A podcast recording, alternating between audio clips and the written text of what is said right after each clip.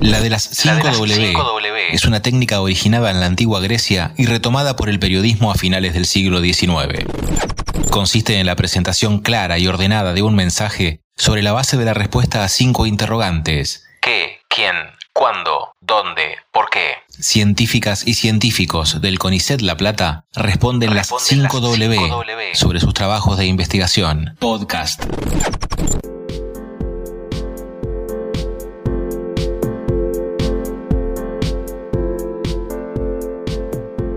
Nombre es Mariano Espléndido, soy investigador asistente de CONICET en el Instituto de Investigación en Humanidades y Ciencias Sociales de la Facultad de Humanidades y Ciencias de la Educación en la Universidad Nacional de La Plata, facultad en la que también me desempeño como jefe de trabajos prácticos en la materia Historia General 2, perteneciente a la carrera del profesorado licenciatura en Historia.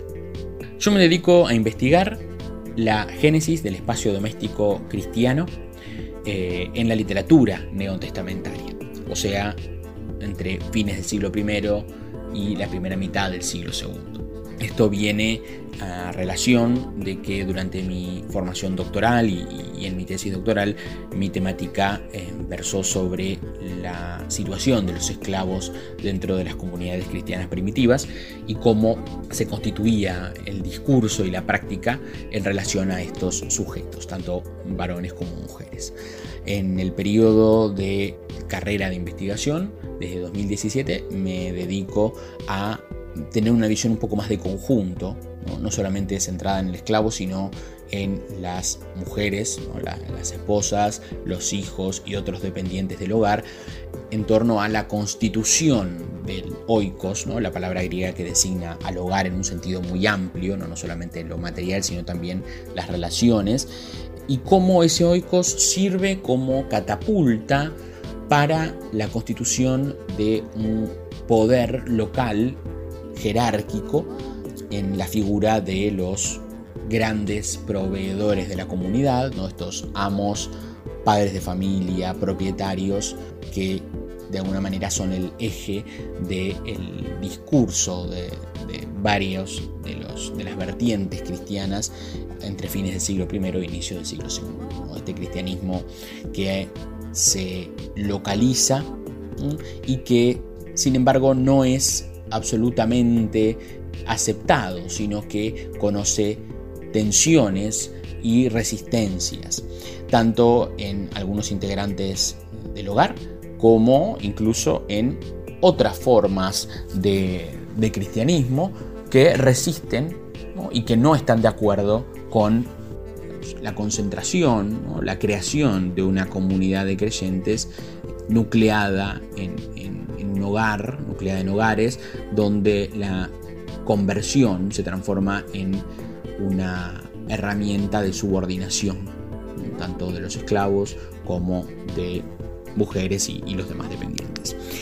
Esta investigación actualmente la estoy llevando adelante centrada justamente en el texto de Hechos de los Apóstoles, que es una primera historia del movimiento de los creyentes en Jesús, una historia que se supone, ¿no? Hay, algunas divergencias, pero en general hay cierto acuerdo de que se ha producido hacia la primera década del siglo II, donde a través de, bueno, la reconstitución, con, ciertos intereses, tanto teológicos como histórico-políticos, que nos ofrece el autor, se puede ver sus perspectivas en relación a lo que es el cristianismo basado en líderes locales, administradores, y lo que es el cristianismo carismático, itinerante, centrado en figuras como los apóstoles y los profetas que van viajando de una comunidad a otra.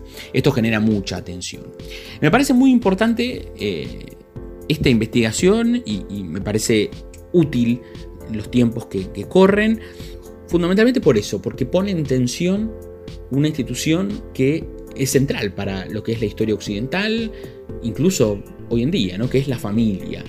Tratamos de encontrar los elementos que eh, han ido constituyendo la idea de familia que aceptó la, cristiandad occidental, si bien obviamente con, cambios posteriormente y con, adaptación a, a, otras realidades socioeconómicas, pero la identificación de esos dispositivos de poder y, por ende de, resistencia, ¿no? Nunca deja de haber resistencia a estas medidas que, por ejemplo podemos ver en la ficción cristiana o en incluso en textos más normativos como algunas epístolas o, algunas homilías esta resistencia y este cuestionamiento constante a la progresiva conformación de una autoridad. Autoridad que en ese momento aún no tiene los elementos de control y de coerción que va a tener mucho más adelante.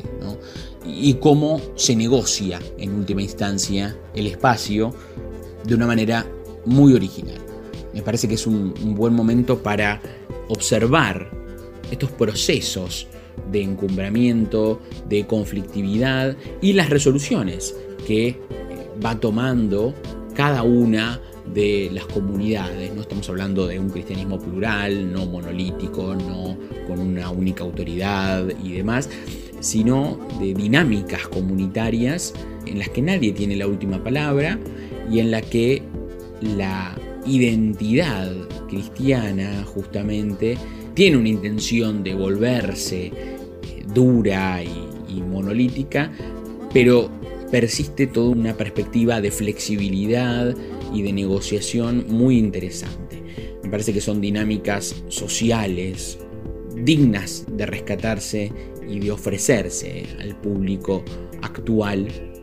Son modelos, creo, de asociación comunitaria muy pero muy interesantes y que tienen mucho que decir a este mundo de 2000 años después. Podcast.